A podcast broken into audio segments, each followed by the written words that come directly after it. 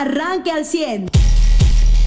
En esta mañana, mañana de lunes, iniciamos semana. Es día de informe de gobierno y terminamos el mes de noviembre. A ver, primero lo primero, es día de cumpleaños, no es como todas las Muchas mañanas gracias, saludamos, no, al contrario, eh, pues lo mejor, Muchas una gracias, muy larga y feliz vida. Gracias. Digo, te veo muy de buenas, yo sé que no es solo el cumpleaños, ¿Ah, también sí? es haber humillado y sacado a la Bueno, América. bueno. Tres Qué chicotazos. mejor regalo, ¿no? Tres chicotazos. Tres chicotazos. Oye, qué miedo me da ya el chicote. ¿eh? O sea, bien sin albur ni nada, Sí, ni hombre.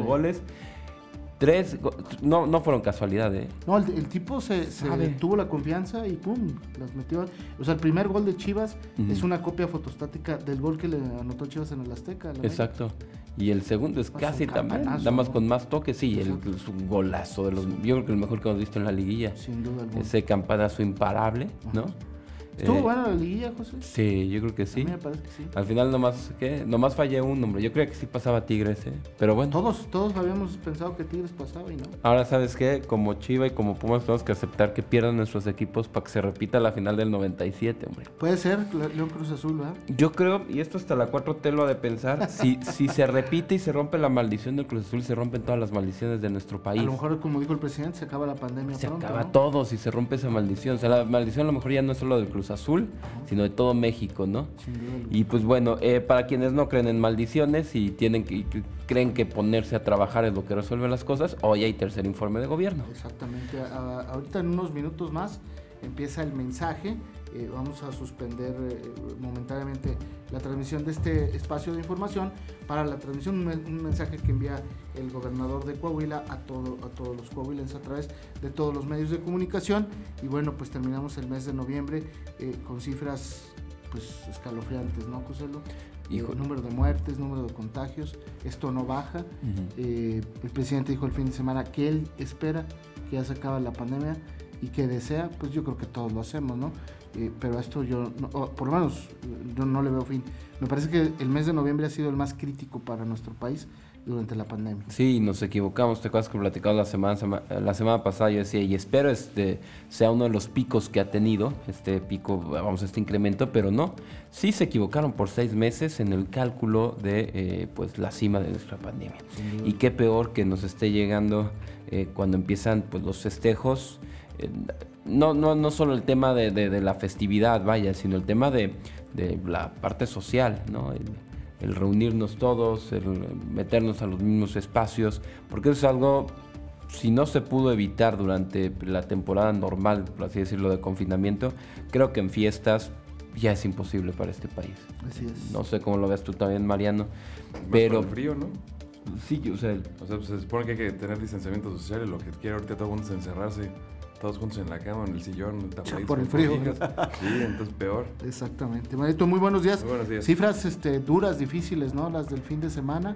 Eh, en un solo día, 10 mil personas contagiadas. Yo- Yo creo que yo vi cifras muy malas en todos lados y vi unas cifras muy, bueno, o unas reacciones muy malas del presidente de México en Baja California, ya siendo prácticamente una especie de alianza de partidos, o sea, con todo el afán de estar él presente en la elección del 2021, Sin duda alguna. mientras es pues señalado y... y- Ya no dejó recato alguno. Ah, no, ya no. Este, y mientras es señalado por los- pues, mientras por su manejo de la pandemia, que sí ha sido de los peores del mundo. Y pues precisamente por eso estamos en los peores lugares del mundo. Ujú. En contagios, en muertos sobre todo. Porque pues no, está, no es correcta la forma en la que están haciendo. Y, y aquí, aunque sí pues, hay un trabajo más preciso de las autoridades, la verdad es que pues, se ve donde la gente decide tomar otras decisiones en los más de 30 muertes diarios que, que hemos visto desde la semana pasada y que sí, pues este fin de semana parece que bajaron, pero pues eso obviamente sabemos nosotros que es la falta de registro de contagios de, los personales de la derecho a bienestar social que todavía no están reportados y por eso pareciera que pasamos de estar de una semana de 370, 340 contagios por día a ciento y feria, pero en realidad no. Falta que nos digan todos los demás. Sin duda alguna. parte difícil. Y, y la, la única estrategia para evitarlo pues está en ustedes. Y ahorita además es la temporada de otras enfermedades, otros contagios. No solo está la influenza, ya está la gripa, ya está el, este, pues cualquier virus de vías respiratorias que con estos, precisamente estos descensos de temperatura, pues pueden llegar a, a debilitar el sistema inmunológico y eso es lo que hace que se enfermen. O sea, recordemos, no te enferma el frío, sino el frío te hace más vulnerable a que al meterte en un espacio cerrado con más personas te contagies. A ver si no se logra reducir esto un poco también. Si todo el mundo usamos cubrebocas y si ya nos enseñamos así como que todos los inviernos usar cubrebocas, a lo mejor podemos bajar esas cifras también de contagios y de gripas y de cosas. Sí, y ahorrarnos muchos centavos, eso es lo Sí. más importante y sobre todo mantener la ¿Ya viste salud. cuánto cuesta el Aderogil? Digo, perdón por decir la marca, el- la cápsula de vitamina ACD. Está, están carísimas y luego escasean por todos lados. Y más de 200 pesos la caja, no manches. Digo, en, alguna, en algunos lugares, ¿no? Pero pues estaba está al doble del precio. La vitamina C no se diga y escaseando. Y aparte la necesitas tomar con zinc para que realmente funcione tu sistema inmunológico. En fin, o sea, sí se empieza a volver más caro este, para todos el, el también el prevenir las enfermedades. No, entonces más bien, y para algunos ya incosteable. Ah, no, claro. O sea, Claro, claro.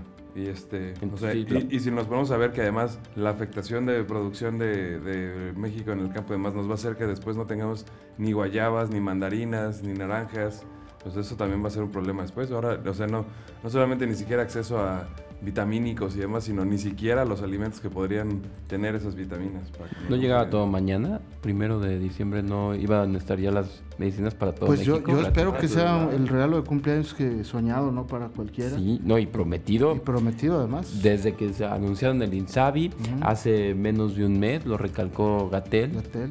O sea, no es como que se nos atravesó la, la pandemia y no se No, dijeron ellos ya dentro de la pandemia. Así es. Muy bien, pues eh, desafortunadamente tres suicidios este fin de semana, tres hombres que se quitan la vida.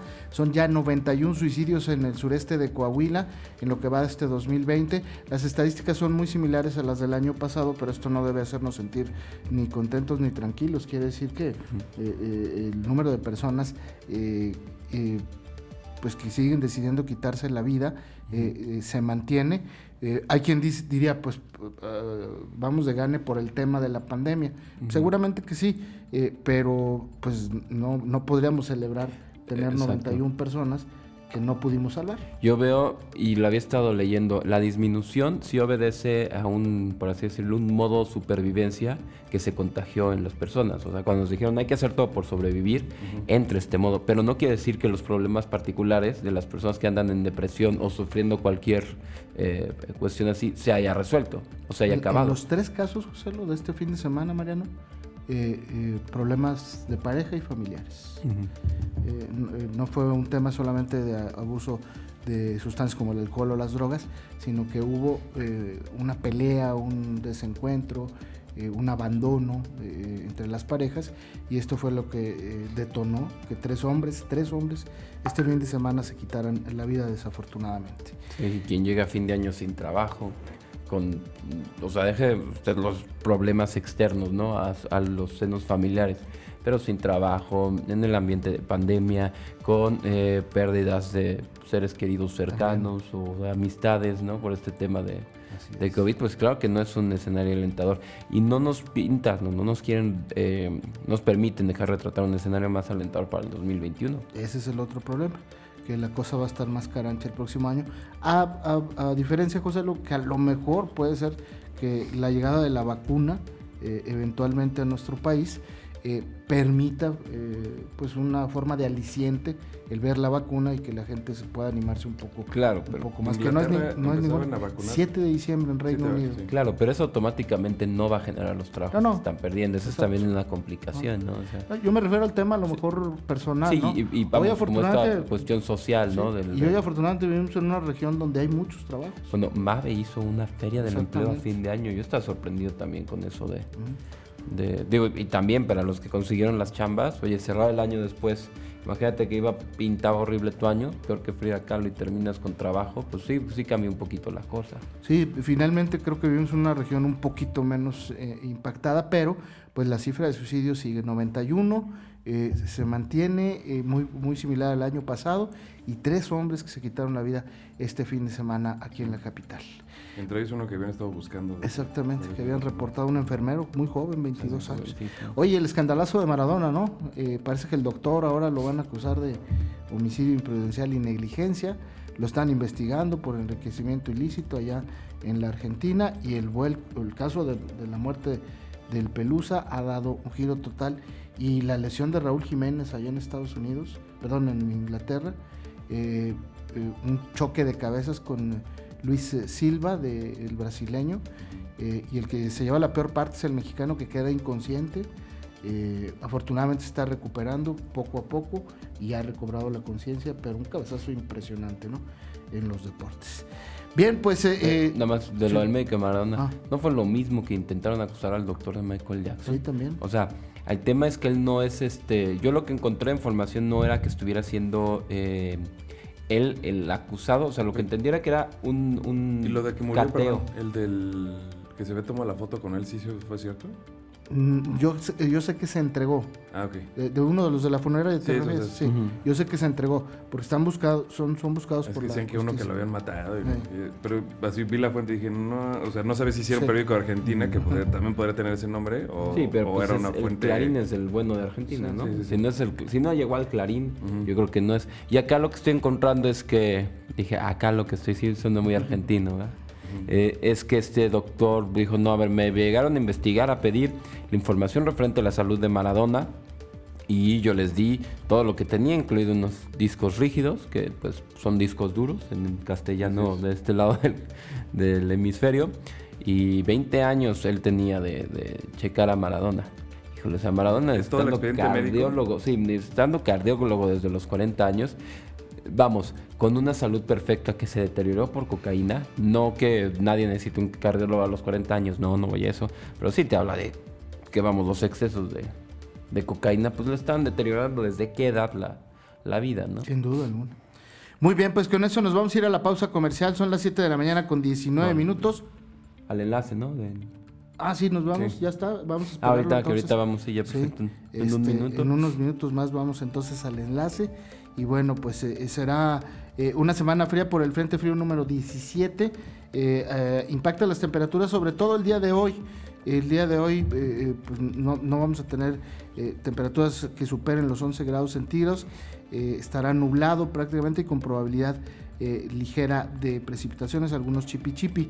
Mañana martes y miércoles ya, ya se, se, mejoran las condiciones meteorológicas, sobre todo en los valores máximos, tendremos máximas de 20 a 22, pero las mañanas y las noches serán frías, entre los 2 y los 7 grados centígrados. Vamos a enlazarnos totalmente en vivo a este mensaje eh, eh, del gobernador Miguel Ángel Riquelme Solís con motivo de su tercer informe de gobierno. Usted ya está informado. Pero puede seguir recibiendo los acontecimientos más importantes en nuestras redes sociales. Nuestras páginas de Facebook son Carlos Caldito Aguilar, José Lo de Velasco y Mariano de Velasco. Al 100.